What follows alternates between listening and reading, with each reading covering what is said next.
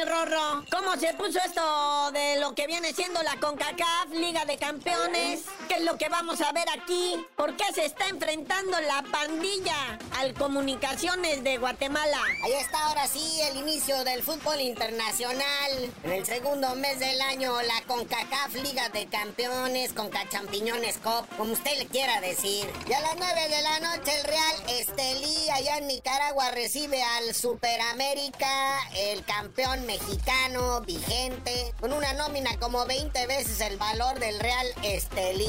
Y bueno, vamos a lo que viene siendo torneito propio de lo de uno, lo nuestro, porque se concreta, se termina, ¿va? Lo que viene siendo jornada 5 y vamos a lo futbolístico, papá. Lo que viene siendo anotaciones y goles.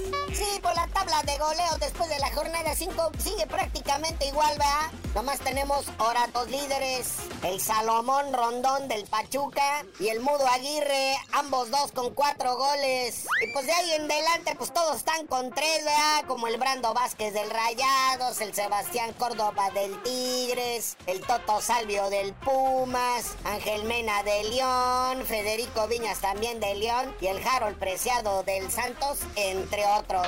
Y tremenda decepción, abucheo y silbatiza gacha para cada cahuel. No ha podido el compa hacer clic con lo que viene siendo la chiviza.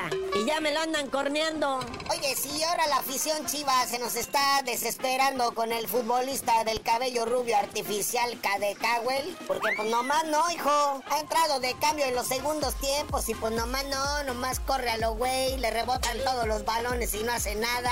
A lo mejor como habla inglés no le entienden los otros así como el ratón vaquero, ¿va? Nada más un partido lleva de titular y pues no ha debutado con gol sin pena ni gloria y por la raza se está desesperando. Y México, lamentablemente, pues pierde ya la ilusión en la serie del Caribe. Tres strikes y ponchado. Oye, sí, en el rey de los deportes, el béisbol, la serie del Caribe, pues el equipo mexicano prácticamente se va eliminado, ¿va? Sin pena ni gloria.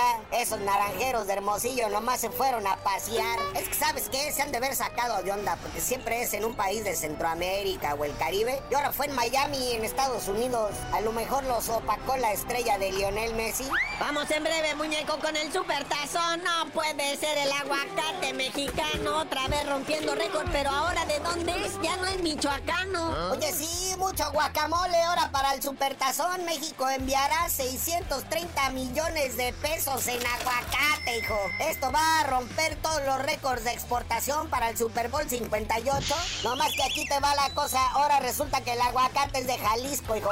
Pero pues ahí está, sus montones de aguacate para que vean el supertazón con guacamole mexicano auténtico. Aguacates mexicanos.